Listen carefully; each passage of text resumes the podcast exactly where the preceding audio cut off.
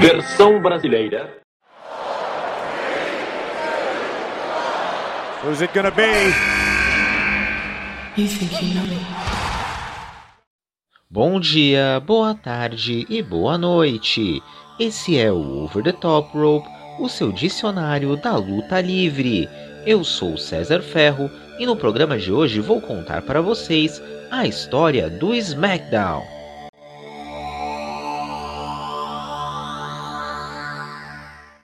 Em primeiro lugar, você tem que entender que o SmackDown ele não viveu uma influência tão grande da concorrência quanto o Raw.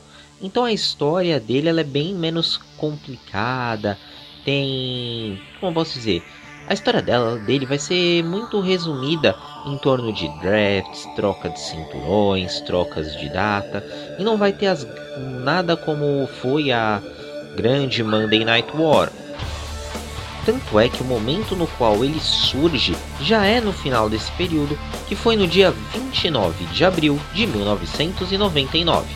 Inicialmente, ele era transmitido às quintas e atualmente passa às sextas. Houve um breve período entre julho de 2016 até setembro de 2019, no qual o programa foi ao ar às terças. Atualmente você pode acompanhá-lo aqui no Brasil pela Fox Sports 2.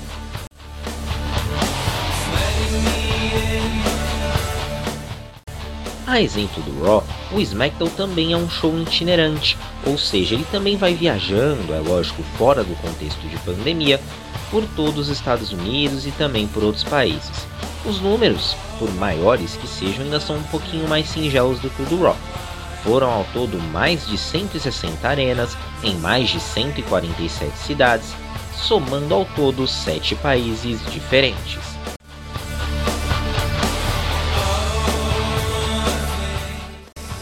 A gente citou que o SmackDown estreou em abril de 99, mas a verdade não é exatamente essa.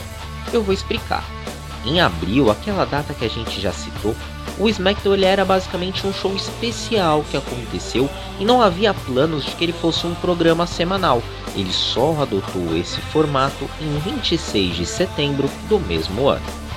Naquela época, como a gente já comentou falando sobre o Raw, era muito caro, perdão, transmitir ao vivo o programa, então ele costumava ser gravado às terças para ser exibido somente às quintas.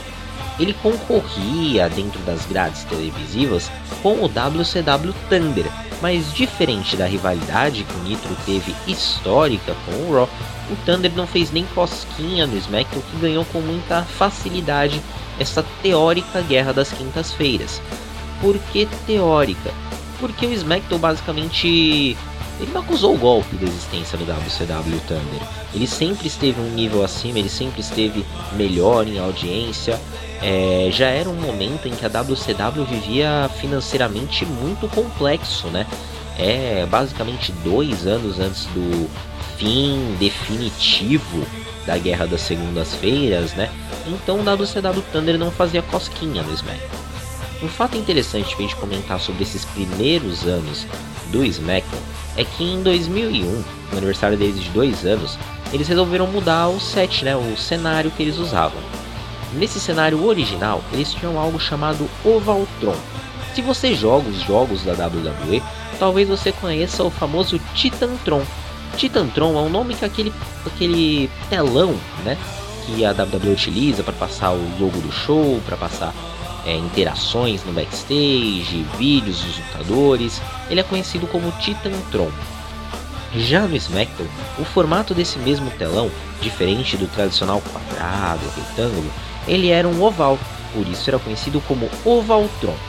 E também durante essa, como fim dos anos 90, começo dos anos 2000, a forma como esse telão era feito era diferente. Hoje em dia são telas, né, como televisões naquela época era muito mais próximo do cinema, né? Uma tela de pano onde é projetado o conteúdo.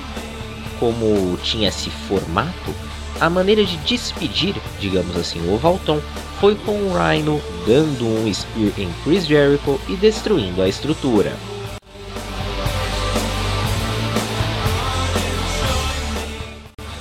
Pouco depois da compra da WCW, como vocês já sabem, foi instituído a extensão de marca, ou seja, essa divisão que torna os lutadores de Raw ou SmackDown exclusivos de seus shows.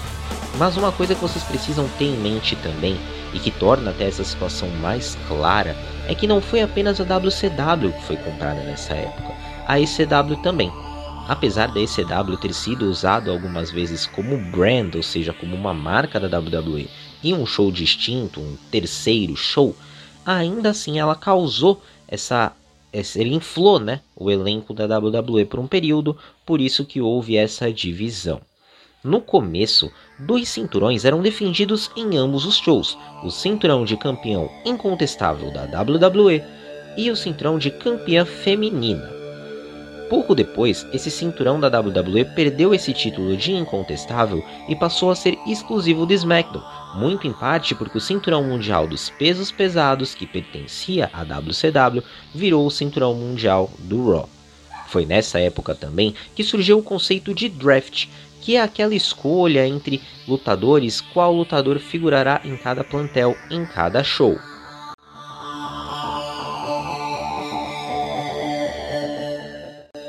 Nesse ponto aqui da história, eu acho que é onde a gente vai começar a entrar no que vai, digamos assim, definir o looping na história do Smack. Como a gente citou e talvez se você acompanha já há algum tempo a WWE, você tem essa noção, entenda que lá no começo dos anos 2000 o cinturão da WWE pertencia ao SmackDown, enquanto o cinturão mundial dos pesos pesados pertencia ao Raw. Isso pode causar certo estranhamento ao fã que está acostumado com o inverso, né, o cinturão mundial dos pesos pesados. No SmackDown, o cinturão da WWE no Raw, principalmente ali quem acompanhou por volta de 2008, 2010, essa época toda.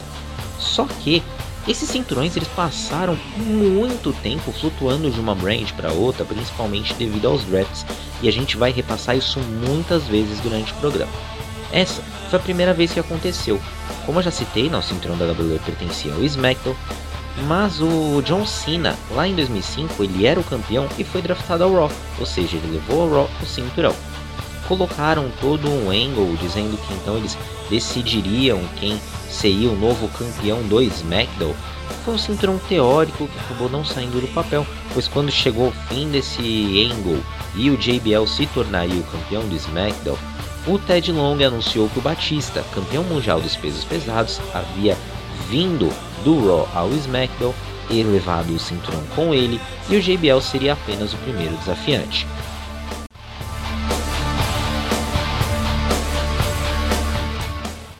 Foi nesse mesmo ano que aconteceu a primeira mudança para sextas-feiras, e na verdade tem um motivo que, principalmente aqui no Brasil, vai parecer engraçado.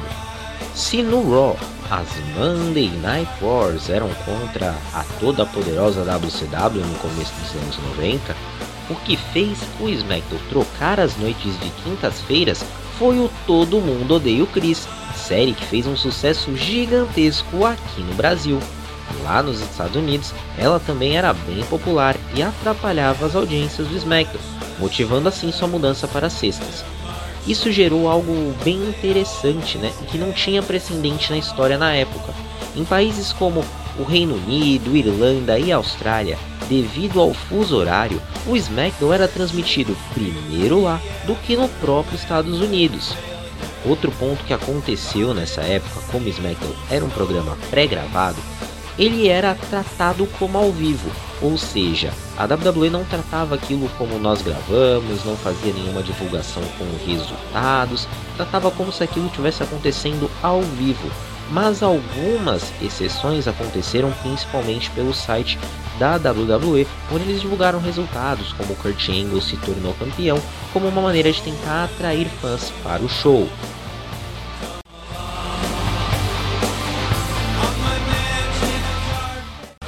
Em 2006, como eu já citei, a ECW era uma brand, né? ela era uma marca dentro da WWE. Em 2006 foi estabelecido um fluxo livre de lutadores entre a ECW e o SmackDown. Mais para o futuro, por um breve período lá em 2008, comento de novo aquela questão: houve os dois cinturões mundiais dentro do SmackDown, ou seja, o World Heavyweight Championship, o cinturão mundial dos pesos pesados e o cinturão da WWE estiveram nesse ano ambos no SmackDown, até que o CM Punk fez cash-in no Edge e levou o cinturão mundial dos pesos pesados de volta ao Raw. 2008 também marcou a criação de um novo cinturão, o criticado por muitos Cinturão das Divas. Naquela época, o Monday Night Raw tinha como exclusivo aquele cinturão feminino que a gente comentou lá atrás, ou seja, a divisão feminina do SmackDown basicamente não tinha um cinturão a essa altura. E com, a, com o estabelecimento do cinturão das divas, a Michelle McCool foi a campeã inaugural.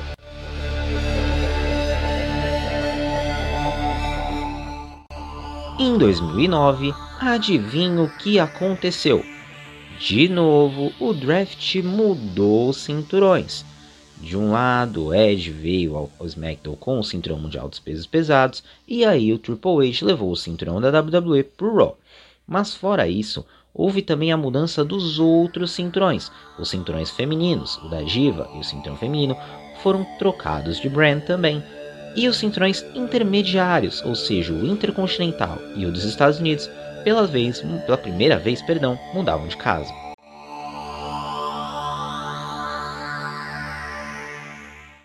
Essa é uma história bem interessante que eu não conhecia e descobri exatamente fazendo as pesquisas para esse programa, porque apesar, né, que eu já citei para vocês, o SmackDown já teve vários dias, já foi transmitido em várias datas diferentes na semana, mas ele já passou as segundas-feiras também.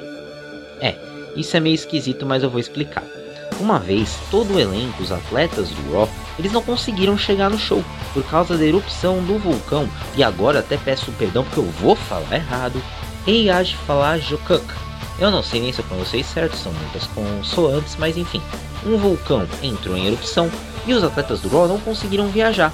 Então a WWE fez o Monday Night SmackDown. Ou seja, o Monday Night Raw foi ao ar apenas com atletas do SmackDown com atletas como Undertaker, como Rei Mysterio, né? Isso daí lá em 2010, com eles quebrando esse galhão para WWE.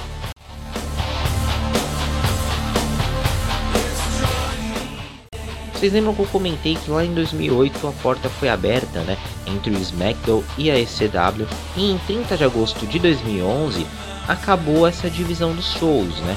Os atletas do Raw conseguiram aparecer no SmackDown e vice-versa isso ampliou horizontes para as histórias, né? Era um, o, o roster continuava ainda muito cheio, né? Ainda haviam muitos lutadores, ainda havia necessidade de dois shows, mas eles resolveram unificar a parada por um breve período de tempo.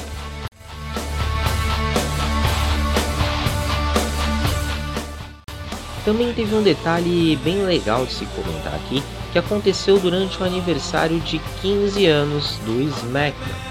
Durante esse aniversário, foi escolhido que Ted Long foi o melhor general manager, ou seja, o gerente do programa em toda a sua história. E é interessante até comentar que vários nomes, antes e depois desse ponto, ocuparam esse cargo, como Kurt Angle, como Vicky Guerreiro, John Laurinaitis, várias e várias pessoas estiveram lá. E o Ted Long, o Player, que quase todo mundo que acompanha a luta livre conhece, foi escolhido como o melhor de todos os tempos. Foi também durante o 15 ano de vida do show que ele voltou às quintas-feiras.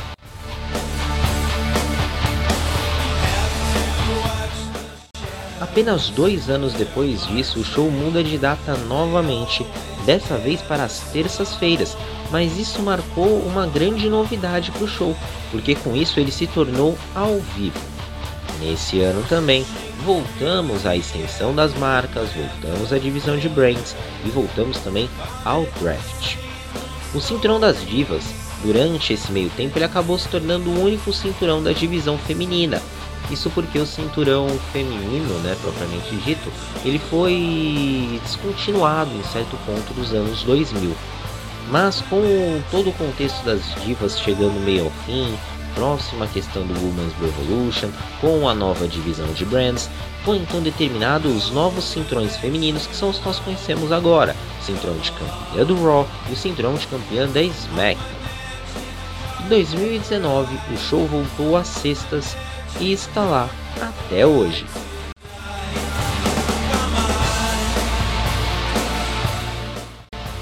No próximo programa, vamos falar do filhinho mais novo da WWE, o NXT.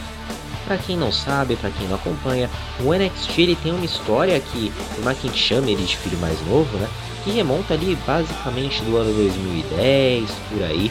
É uma história bem longa, já teve diferentes formatos, já foi ampliado para o Reino Unido, pode ser ampliado para a Índia. Então é uma história bem legal e aonde vários nomes que às vezes nem conseguiram se destacar no plantel principal viveram os melhores anos de sua carreira. Então vai ser bem interessante, eu convido você a acompanhar.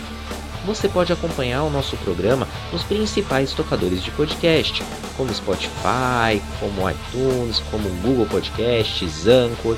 É só ir lá, é só aproveitar. Siga a gente também nas redes sociais, OTTR_BR. Lá vai ter comentários sobre os programas, vai ter notícias, vai ter propaganda também, porque a gente tem que fazer propaganda para você escutar nosso programa, não é mesmo? Então, a gente convida você a acompanhar todo o nosso conteúdo e semana que vem tem mais.